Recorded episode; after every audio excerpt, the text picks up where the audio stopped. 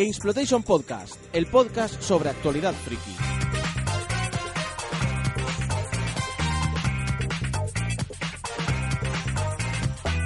Hola y bienvenidos al GX Podcast, el podcast sobre actualidad friki. Soy Viana, vuestro conductor, y esta semana vamos a hablar de wrestling, de nuevo, solo que esta vez vamos a pasar del wrestling independiente al wrestling más conocido por todos, el wrestling pues de una categoría ya mucho más profesional, mucho más internacional, ya que tras unos meses de incertidumbre, tras el cierre de Marca Televisión, la WWE ha regresado a España en manos de la cadena Neox.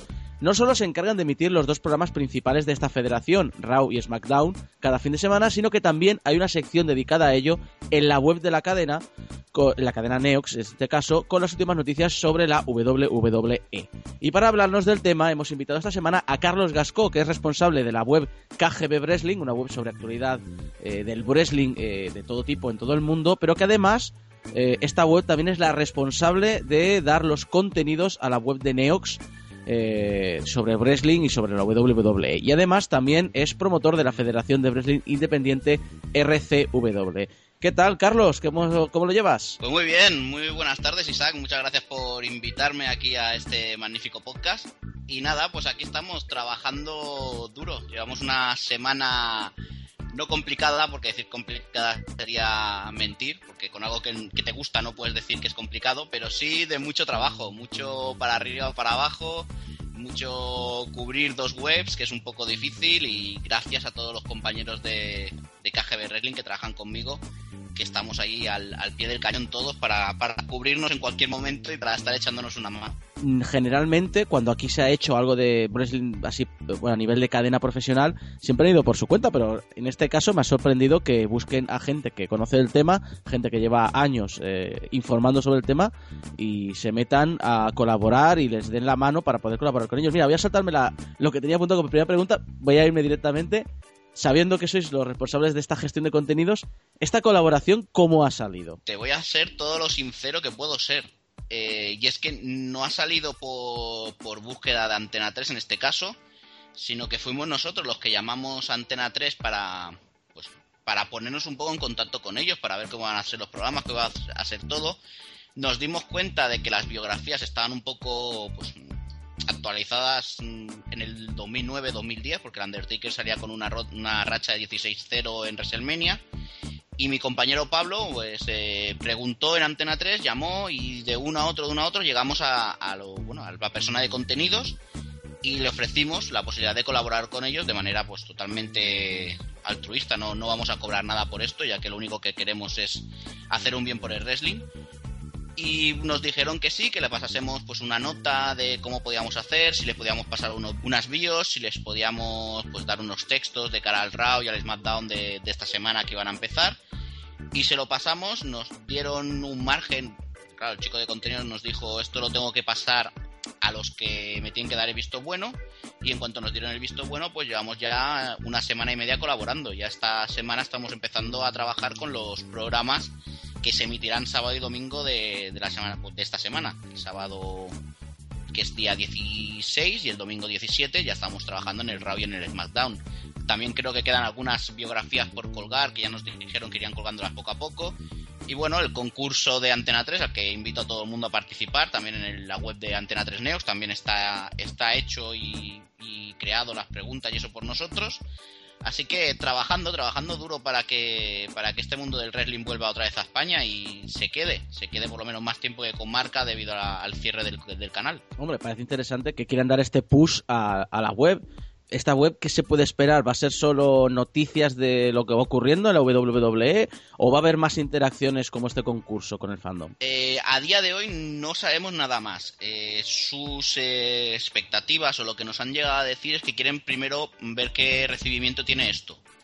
Pero sí que en un futuro, si todo fuese bien, pues no nos extrañaría que fuese subiendo en cuanto a, ya no a, a nivel de poner más cosas ni ni mejorar en sentido de poner mucha más información, sino que sí que podrían hacer algún concurso o si en algún momento llegasen a venir los de WWE a España.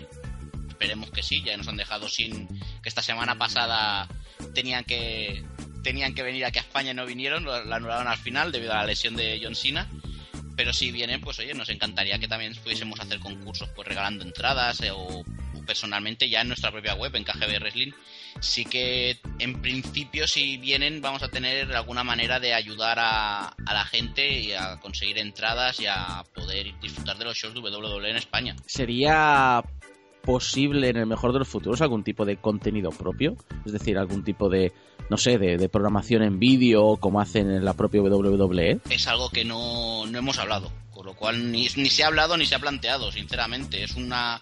Llevamos una semana y un día hablando, eh, hablando, y trabajando con ellos. Todo esto también hay que decirlo. Yo no he hablado directamente con, con, Antena 3, sino que lo lleva mi compañero Pablo, que es el que está ahí en Madrid y el que se puede desplazar, puede moverse y lo tiene mucho más fácil para, para dialogar con ellos. Y de momento solo nos han pedido esto. A medida que nos vayan pidiendo, nosotros estamos dispuestos a ayudar en todo lo, en todo lo que se pueda, en todo lo que esté en nuestras manos. Y ya sabes, con la web, eh, debido al conocimiento que tenemos todos los miembros de la, de la web del wrestling de WWE, pues nos encantaría ayudar y más cuando, cuando es por algo de, bien en tu país, no es solo algo de bien propio o mutuo como es tener tu propia web y que la gente entra y tienes el orgullo este de que es tu web, sino en este caso no, no lo hacemos por orgullo, por, por creer que somos mejores ni por intentar ser los número uno, sino que lo hacemos única y exclusivamente por ayudar, por amor al arte y por querer que el wrestling en España pues se, se asiente de una manera ya fija y, y de verdad se quede ya aquí por siempre. Hablando de asentar, ahora que ha regresado la WWE, ¿es tan importante que se emita esta afición? ¿Tiene realmente raíces en nuestro país? ¿Crees que puede ser importante? ¿O vamos a ser siempre como aficionados minoritarios este deporte? Yo sinceramente no dejo de creer que esto sea una afición minoritaria. O sea, yo tengo, estoy convencidísimo, desde el 90 que lo seguía hasta ahora en el 2013 que lo estoy siguiendo, han pasado ya veintipico años y sigo creyendo que somos minoría, o sea, más, más que minoría, somos cuatro gatos, hablando mal y claro, pero para estos cuatro gatos o para esta minoría que somos, sí que necesitamos que WWE esté en televisión, pues por lo menos para poderlos ver en vivo aquí en España. Eh, no creo que nunca, nunca es un, demasiado, a lo mejor es exagerado, pero no creo que en un futuro próximo tengamos el boom que tuvimos en el 2008, que ese boom fue exagerado, con 8 shows o 10 shows en un año de WWE en España, llegando a ciudades poco conocidas, o sea, con, con perdón, pero no son ciudades puntales como Puerto Revieja o, La Coruña, que no es la aquella ciudad donde te esperas que WWE haga un show, cuando normalmente te fijas en Barcelona y en Madrid. Pero sí que espero que por lo menos en este 2014 pues tengamos otro show en Barcelona, tengamos algún show en Madrid, que vengan a lo mejor en mayo, junio, que es cuando suelen hacer la segunda, la primera gira, porque este año han retrasado las giras después de WrestleMania, que hagan la primera gira de, del, del Revenge of WrestleMania y luego que vuelvan en noviembre, no estaría nada mal. Pero claro, para eso poco a poco y sin televisión en España, eso sí que no lo consigues. Entonces, eh, a pesar de que hayan puesto excusas porque no vienen, ¿podríamos entender que en realidad la WWE no ha venido este año porque no tiene programa en la tele? No, porque la decisión se tomó, eh, bueno, ellos iban a venir de, de, todas maneras, no por el cierre de marca. El único, la decisión se hizo, bueno, se, se, se, decidió en ese momento no venir debido a la lesión de John Cena, o eso es lo que han, han dado de manera oficial ha sido la versión que han dado tanto WWE como los promotores de aquí. Sin John Cena, que al final se ha demostrado que podría haber estado, eh, se suspendió el tour. No creo que si hubiesen tenido más o menos televisión, en este caso ya habiéndolo anunciado, lo hubiesen suspendido. Otra, otra cosa es que de cara a poder tener más, en el sentido de que si en el show de Raw o de, bueno, el WWE Live de este noviembre hubiésemos sido 4.000 personas porque no hay televisión y la gente no lo sigue, probablemente sí que se hubiesen planteado venir otra vez. Ahora, con televisión y con las cifras que han marcado esta, bueno, esta semana de 135.000 creo que fueron, 113.000 en Raw y 145.000 en SmackDown. Yo creo que con estas cifras y, no sé, lanzándome mucho a la piscina, se puede venir a España. Son buenas? Es decir, para ponernos en perspectiva, porque al final, al fin y al cabo se trata de un tema de Sare. ¿La cadena considera que son positivas o esperaba más? Yo con la cadena no he hablado hoy, pero el sí que ha estado por debajo de la media. O sea, no nos vamos a engañar. El RAW hizo un 1,1 en un día en que la media de la cadena fue de un 2,2 y el SmackDown hizo un 1,2 el día en que la media fue de un 1,8 pero realmente yo creo que le tenemos que dar un cierto tiempo a esto, le tenemos que dar tiempo a que la gente se afiance, a que vuelva a verlo, a que se vuelva a habituar a tener ese horario de las 2 de la tarde. Recordemos que este domingo eh, luchó contra MotoGP. A esa hora, a las 2 de la tarde, MotoGP ha conseguido una cifra espectacular. Casi 4 millones de personas viendo la tele y un share del 43,8%. Es decir, casi una, una de cada dos personas estaba viendo la carrera de motos en esa hora, de la gente que veía la tele con lo cual no creo que sean malas cifras para el momento en que en que estamos, pero bueno, poco a poco, poco a poco vamos a ir viendo si estos, estas audiencias y estos ratings se mantienen o suben, que es lo que esperamos todos, y a partir de aquí pues sigue Neox apostando por el wrestling. Este público del que hablamos, este público que lo ve en España, en la televisión española, con Héctor del Mar y Fernando Costilla, ¿Qué tipo de fans crees que son los más habituales? Eh, ¿los, que, ¿Los más mayores, los que lo vivimos en la Telecinco? ¿O los que vieron el resurgir en 4 y Marca TV? Mira, yo tengo las cifras delante y te puedo decir que la mayoría de gente que ve tanto Raw como SmackDown son jóvenes entre 13 y 24 años. O sea, Telecinco ni lo olieron, la de Telecinco. Telecinco ni lo vieron, probablemente es gente que lo enganchó en 4, en el 2007, que es cuando volvió en 4 probablemente gente que lo empezó a ver allí y que a partir de ahí pues se ha aficionado y no se han ido.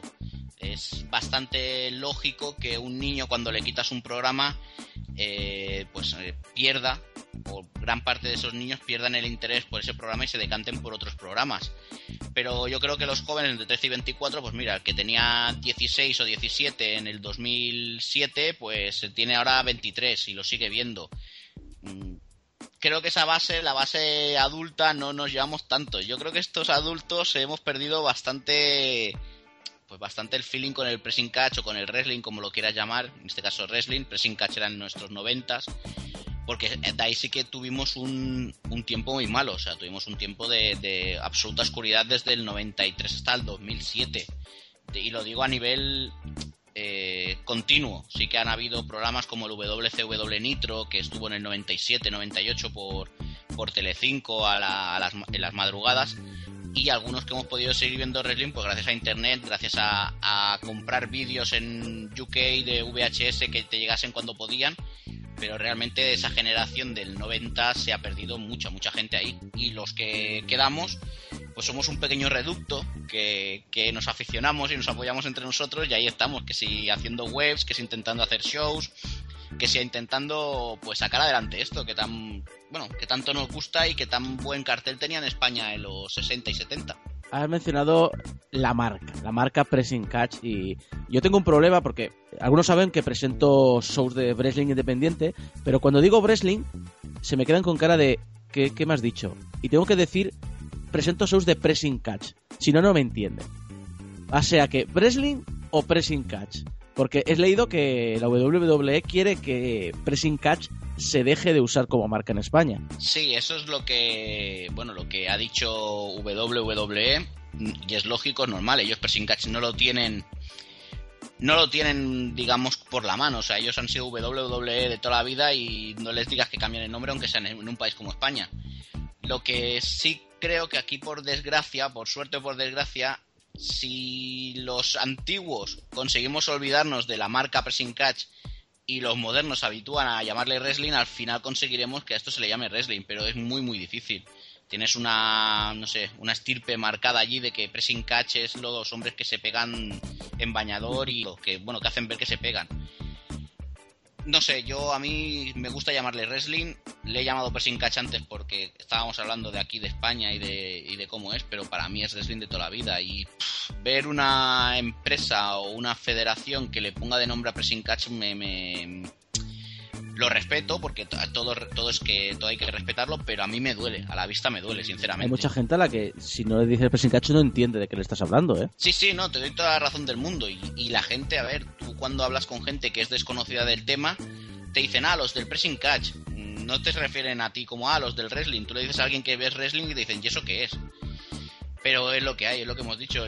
los 90 hicieron mucho daño. y, y, el 2006 también, pero bueno, pero vamos aguantando. A ver si al final conseguimos que, que la gente, las nuevas generaciones, que ahora también está más de moda, el, el hablar con, con todo este argot inglés, que si, si tiene que ser casi todo en inglés para que sea bueno. Yo lo digo más que nada porque en, puestos de empresas y estas cosas, antes era el manager, el, el gerente, ahora es el general manager, antes era el, el jefe de producto, ¿no? Ahora es el project manager de no sé qué. Y dices, bueno, ¿qué pasa? Que diciéndolo en inglés queda mejor. Al final, si con esta moda conseguimos que el wrestling eh, sea wrestling, pues quizás mejor. Vamos a hablar de wrestling, de la WWE. Ahora mismo estamos en la PG era, que le llaman, que es la era para todos los públicos. Y que el fan más veterano, pues mira, le levanta mucha animadversión. Quieren algo más parecido a la atitudera, que era la, la, era violenta y dura de finales de los 90. Pero claro, eso o lo vieron bien a canales de pago o bien gracias a Internet. ¿Cuál es tu postura respecto a la PG era? ¿Crees que esta era es buena para el WWE o para el wrestling? A ver, es que claro, uno como fan no le gusta, sinceramente. Uno como fan no le gusta. Pero si tiras para atrás, eh, yo he sido niño. Y yo en el 90, ahí me ponía Hulk Hogan o me ponías el último guerrero y venga, era emoción pura y dura. Y no tenías no tenías este sentimiento o esta perspectiva de saben luchar, no saben luchar, qué hacen dentro de un ring, qué dejan de hacer dentro de un ring. No, era el héroe, era el ídolo de todos los niños. Entonces te daba lo mismo que lo que hiciera, pero era él. Y cuando a Hulk Hogan le daba el baile de San Vito y, y conseguía derrotar a quien fuese, tú te levantabas emocionado y decías, mira, Hulk Hogan, yo creo que ahora es lo mismo con John Cena.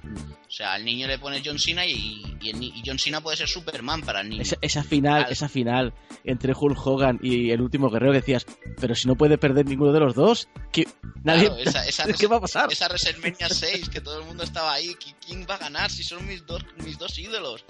Pues yo creo que para los que somos veteranos y, y hemos visto, o ya sabemos, entre comillas, ya tenemos muchos tiros pegados viendo wrestling, que quizás no interesa tanto el personaje, sino lo que cómo lo ejecuta el personaje o cómo, o cómo lucha ese personaje, probablemente sí que te cansa un poco esta, esta manera de tratar el wrestling o la WWE que, que, bueno, que tienen ahora mismo.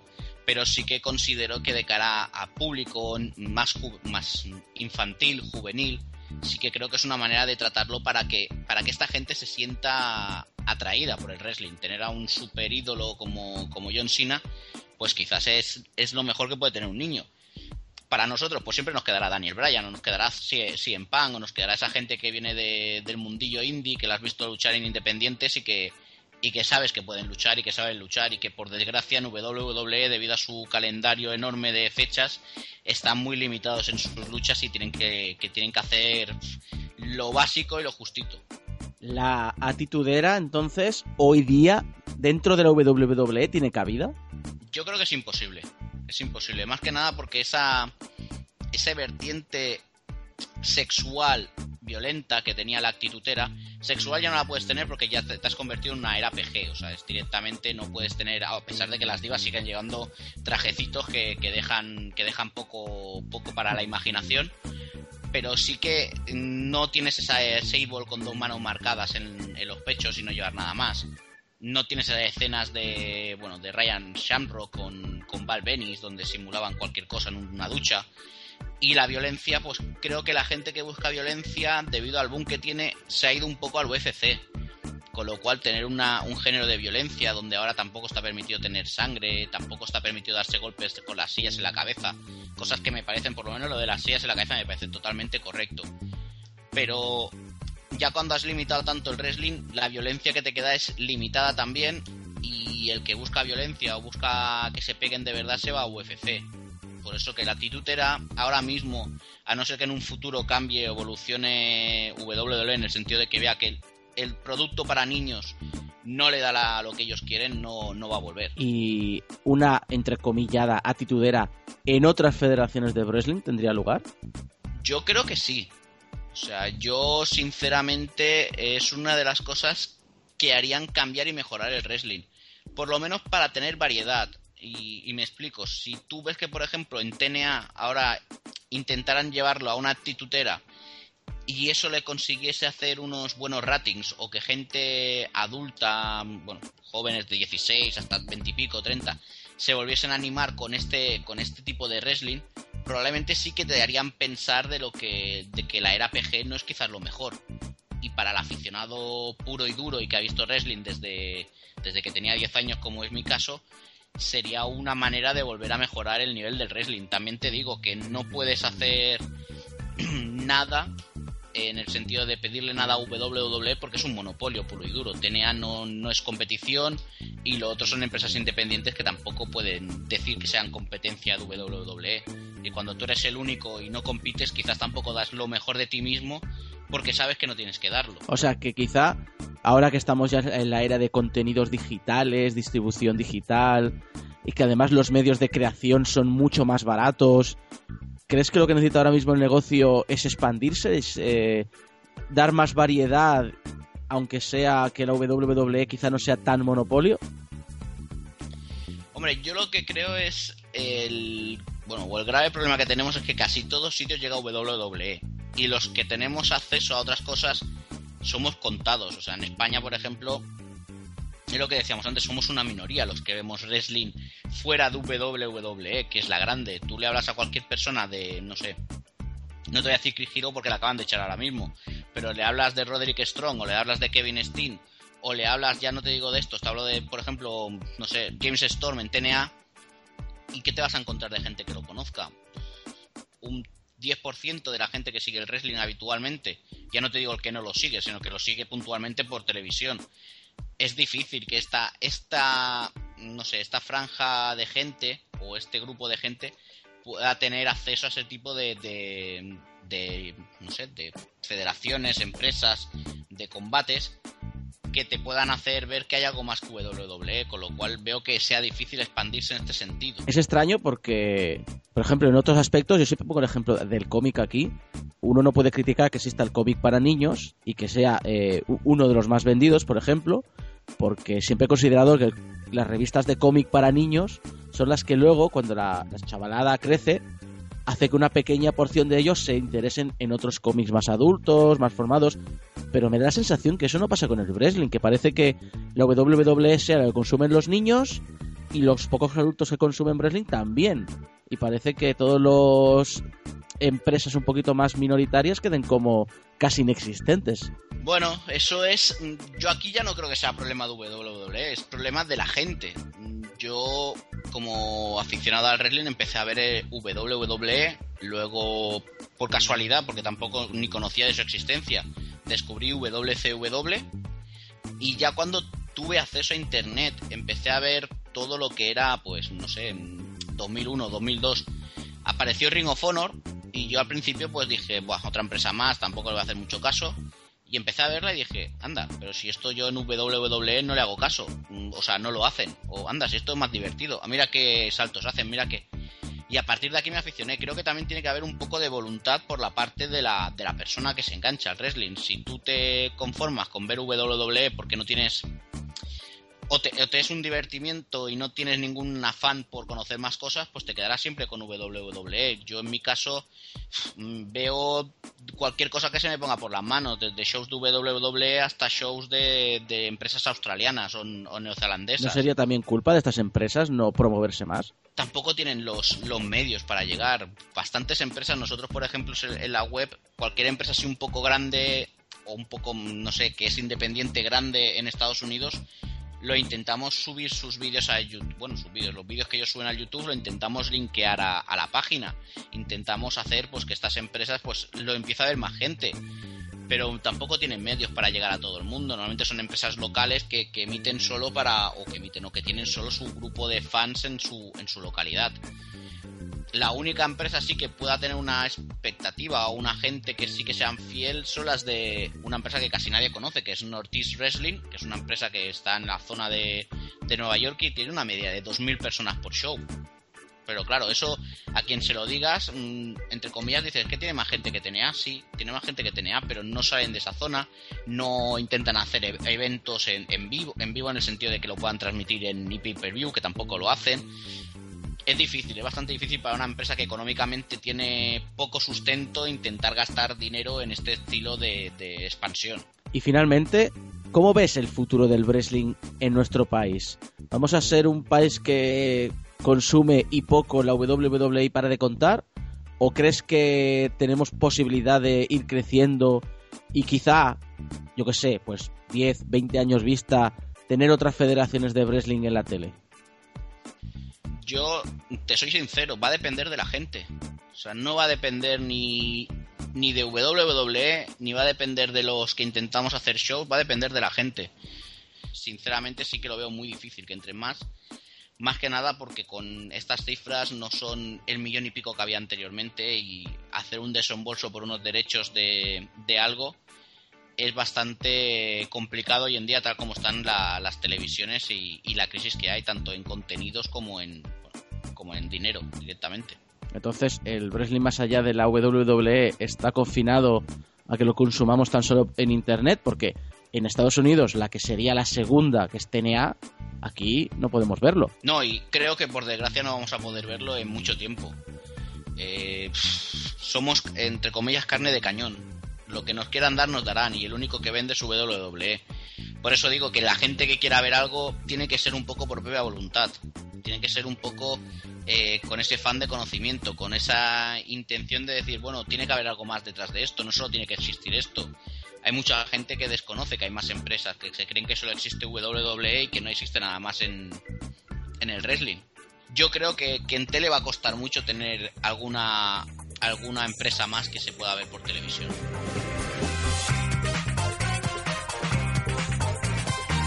Y hasta aquí Gamesplotation Podcast, el podcast de la actualidad friki. Puedes seguirnos a través de YouTube, iBox y iTunes. Síguenos cada semana en nuestra web, gamesplotation.es.